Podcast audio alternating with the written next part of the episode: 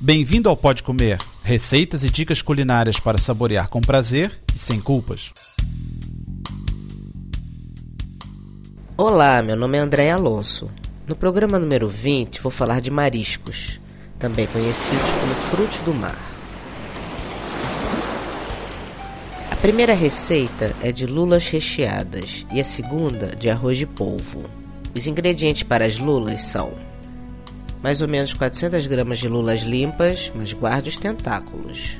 5 tomates sem peles e picados. Eu costumo usar em lata, pelado e aproveito o caldo. Duas cebolas médias picadas, 6 dentes de alho amassados, duas folhas de louro, 50 gramas de bacon em pedaços, mais ou menos 150 ml de vinho branco, um pouco de arroz cozido para o recheio, azeite, sal, pimenta piripiri, pimenta preta moída, uma colher de sopa de manjericão, duas colheres de sopa de salsa e duas colheres de chá de açúcar.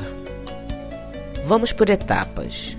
Primeiro, tempere as lulas com sal grosso e deixe tomar gosto por uma hora no frigorífico. Agora, vamos ao molho. Faça um refogado com metade da cebola, um pouco mais da metade do alho, azeite, uma folha de louro, uma pitada de piripiri e o açúcar. Deixe alourar em fogo baixo e junte 2 terços do tomate.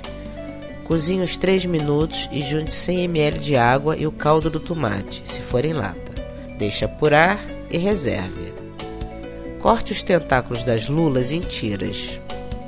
Para o recheio, pegue outra panela e faça um refogado com azeite, bacon, cebola, alho e o louro. Junte os tentáculos e deixe refogar mais ou menos 4 minutos. Em seguida, junte os restantes tomates e 4 colheres de sopa do molho que preparou antes e deixe apurar por 6 minutos. Tempere com um pouco de sal e pimenta preta moída. Depois, misture arroz até ficar com uma consistência pastosa. Enche as lulas até o meio com recheio e feche com um palito. Misture o restante recheio no molho de tomate e forre uma panela maior. Coloque as lulas e cubra com vinho branco. Se ficar pouco caldo, coloque mais um pouco de vinho ou um pouquinho de água. Deixe cozinhar em fogo baixo por uns 50 minutos. Antes de servir, coloque o manjericão e a salsa. É trabalhosa, usa imensas panelas, mas é muito gostoso. Para o arroz de polvo, precisamos de 400 gramas de polvo limpo, 300 gramas de arroz, uma cebola grande picada, dois dentes de alho picados, 200 ml de vinho tinto, uma folha de louro, mais ou menos um litro de água para cozinhar o arroz, azeite, sal e pimenta preta moída. Existe um cuidado prévio antes de cozinhar o polvo, mas é verdade mesmo. Coloque-o entre duas tábuas e bata bem nele para maciar a carne.